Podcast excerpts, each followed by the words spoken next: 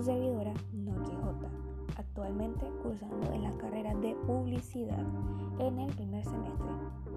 Hoy hablaremos de una de las mayores problemáticas que ha agarrado mucha fuerza en los últimos años debido al avance de la tecnología y el entretenimiento, la cual es los problemas de publicidad online.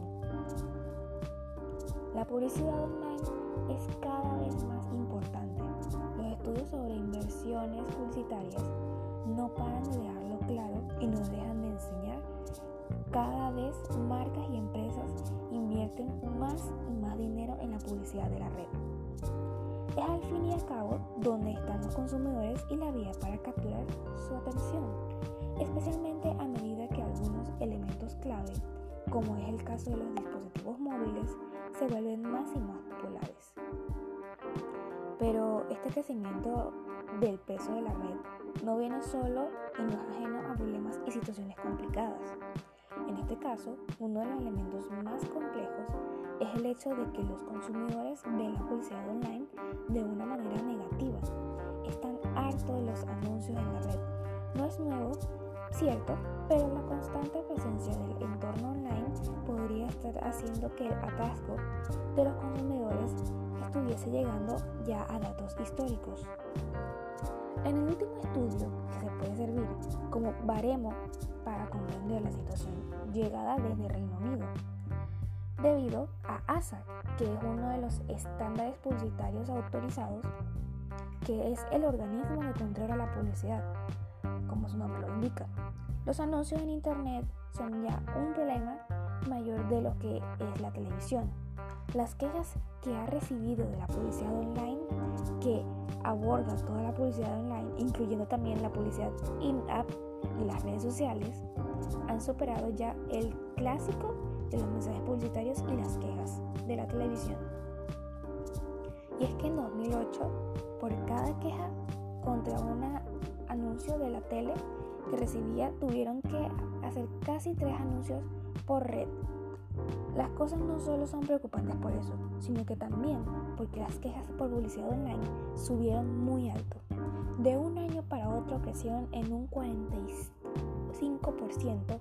El organismo no solo escuchó más quejas, sino que también logró más actuaciones. Frente a los anuncios que logró eliminar por mala praxis en el año precedente. En el último se subió un 53%.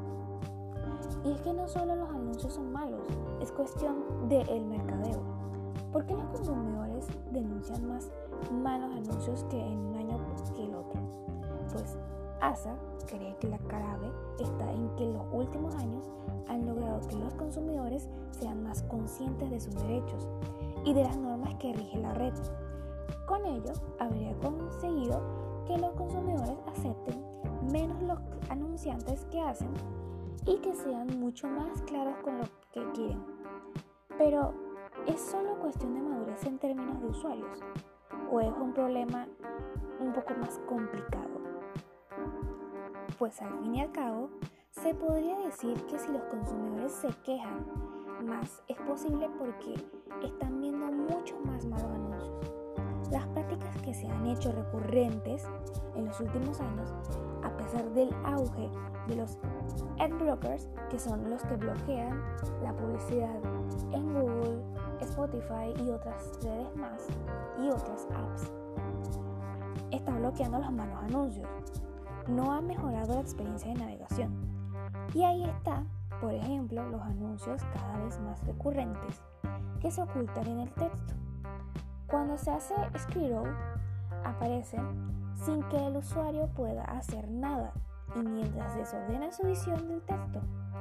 Este es uno de los ejemplos de las muchas prácticas existentes. Cada vez parece que los medios, pero otros también, sites como las redes sociales, tienen más y más anuncios y es más espacio. Criticar la situación es sencillo, pero la propia naturaleza de su existencia no lo es tanto. Si los aportes online tienen cada vez más anuncios y si están posicionando más y más mensajes, es porque lo necesitan para sobrevivir. Los precios de la publicidad online se han ido desplomando en los últimos años. El reparto toca a más jugadores e incluye más intermediarios, mientras la posición de los nominantes es cada vez más sólida y las fuentes alternativas de ingresos son limitadas e inestables. Si quieres seguir exigiendo, los medios tienen que encontrar cómo mantener sus cifras de ingresos y esto está pasando por simplemente meter más publicidad. Necesitan más anuncios para conseguir igual, igualdad y sus ingresos pasados. Hay que ponerle un valor a la publicidad online y es que claramente esa no es la solución. A medida que el mercadeo se va inundando más de anuncios, los precios se van haciendo más miserables y atascando a los consumidores va en aumento. Tampoco es una alternativa posicionar simplemente nuevos formatos de anuncios más invasivos, porque también hacen que los internautas rechacen la publicidad que reciben. Quizás, en mi opinión, la solución solo pase por pensar el mercadeo y analizar qué está haciendo. Quizás ha llegado el momento de decir hasta aquí se ha llegado y hemos hacer una borrón en cuenta nueva para reorganizar la industria de la publicidad online. La solución podría estar en hacer un nuevo reparto de mercado, eliminando intermediarios, pero sin duda está en despasar la publicidad, en hacer que los anuncios sean mucho más valiosos, que esto implica en reducir los anuncios para no sobrecargar el mercado. Sí, pero también hacer comprender a los anunciantes que tienen que pagar por lo que están ofreciendo y que los anuncios tienen un valor que va mucho más allá de un clic. Las empresas tienen que pensar en comprender que la publicidad en la red es un valor que se paga y que tiene que tener un coste asociado a lo que está ofreciendo. No puede que no está barata, pero no tendría ningún sentido hacerlo. Y bueno, hoy se va a contestar algunas preguntas que hizo el profesor Axel y es ¿qué le motiva a cursar los estudios universitarios?